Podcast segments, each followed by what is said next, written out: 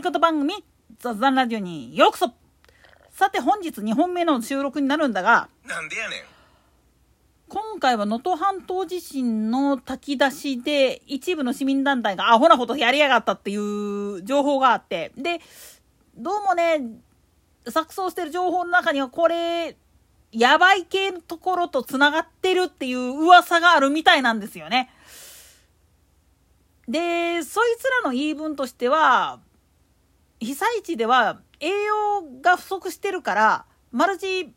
ミネラルを取れるものをこっそり入れといたら、みんな助かるんじゃね？っていう感じでやったと。もっと言ったら、ミネラル、植物由来のミネラルでやったら、なんぼ取ったって大丈夫っしょ？っていう安直な考え方してるけど、お前ら、生物学と化学もっぺん学び直してこいや。アンド、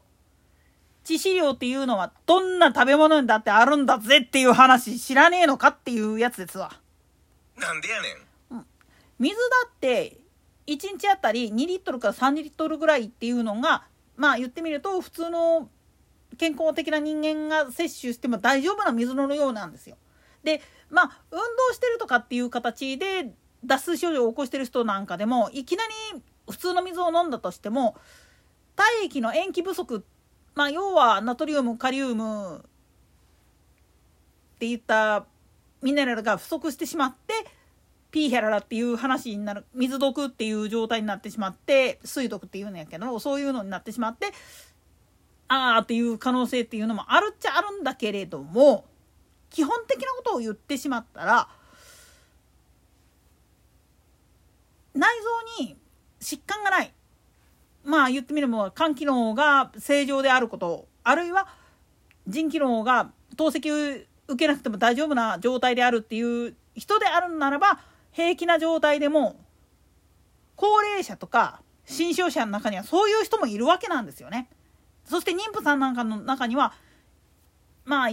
言ってみるとそれが原因で自分が飲んだものが原因で赤ちゃんに障害が出るという可能性危険性というのがすっごくあるから接種をまあ言ってみるとお医者さんの方から制限食らってる人っているわけなんですよ。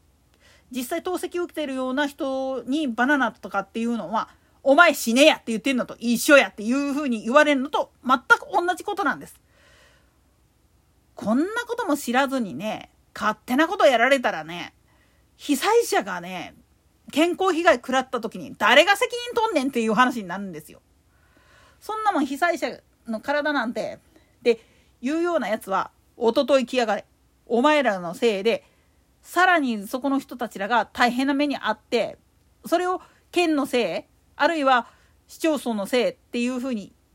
言いかけたんであればいやお前が今やらかしたその余計な一言で全てが潰れてるんやぞっていう話になりかねないんですわ。そうなってくると本当に自衛隊あるいは赤十字は赤新月社がやってる炊き出ししか口にすんなよっていう風にしか言えないしで全国規模で展開してるような宗教団体当然仏教界もそうだしキリスト教イスラム教なんかもやってるとは思うんだけれどもそれでもやっぱりそれは地元のまあ拠点の人たちに任せるべきであってよその連中が手伝いますって言って手挙げたとしても悪いけどそれは物資の搬入搬出の方の手伝いだけでお願いしますっていうふうに断ってるわけなんですよね。だから基本的にまあ言ってみるとよそ者の人間がエセ科学で自分たちの方が偉いんだっていうふうなことをやってしまうとそれが原因でまあ被害さらなの二次被害三次被害っていうのを受けてしまった場合誰が責任取るん？もっと言ったらそら炊き出しはすっげえありがたいんだけれどもそれで食中毒っていう風になってしまったら元も子もないんですわ。だから自衛官でもまあ言ってみたら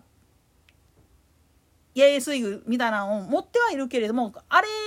を使えるように常に訓練した上で持っていってるわけであって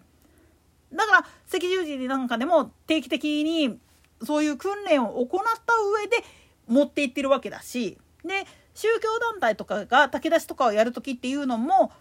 まあ言ってみれば最初は信徒さんだけでやっているんだけれどもこういう時ですからっていうことでお裾分けっていう形を取るわけなんです。まあ有名なところで言っちゃうと崇高マヒカリだとか天理教とかっていうのは住み込みの信徒さんっていうのがいるんですよね各会館とかに。そういう人たちらが自給自足でやってるものでまあそういうことを知ってらっしゃる事情を知ってらっしゃる人であればそっちへ行くわけなんですよ。まあうちの元旦那もね 正月明けとかにねあのぜんざい食いに行くとかって言ってバカなこと言ってましたけどなんでやねんだけど本来いうことなんですよちゃんとあの出自っていうかそういうのが分かってるところの炊き出しっていうのは安心して食えるんだけどどっから来たんやお前らみたいな NPO 法人とかがやってるやつっていうのはさすがにねありがたい迷惑っていう言葉がしか出てこないんですよね。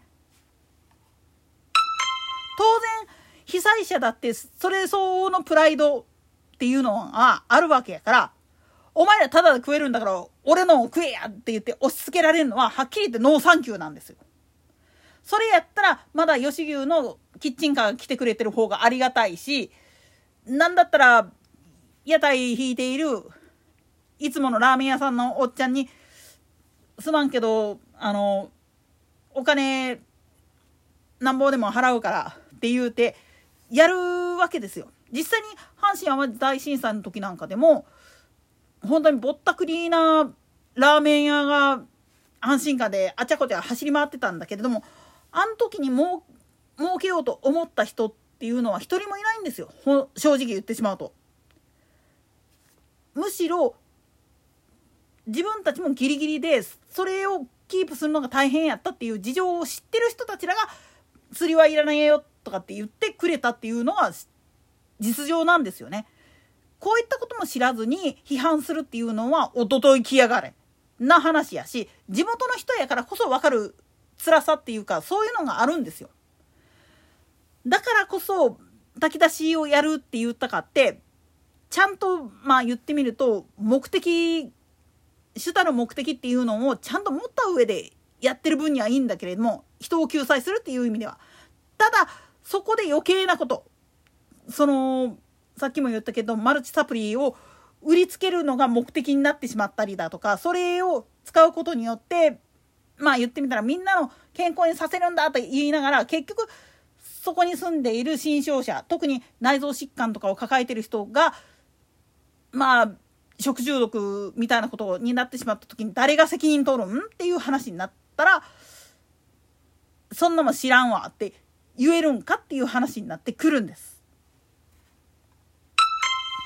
だからこそ真面目な話やけれども自分たちのやっていることが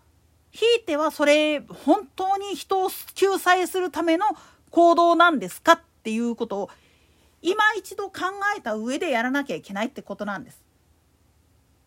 だからさっきの、あのー、前に話してた部分でもそうだけれども自分たちがやらんかったら売り上げにならねえ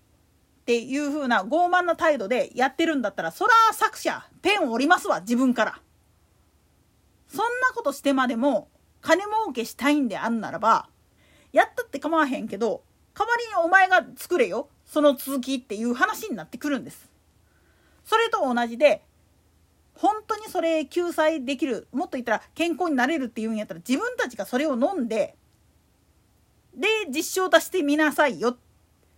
何もわからないしかもその研究所が出しているエビデンスだけでものを語るんじゃなくて自分も実体験でやらなきゃダメよっていう話なんです。まあそういう意味で言ったらねラジオ番組でよう出没してる某医薬品メーカーの通販のおばちゃんに関して言ってしまうと怪しさ満々だけどねっていうことにもなりかねないんだけどね。なんでやねん。といったところで今回はここまで。それでは次回の更新まで。ごきげんよう。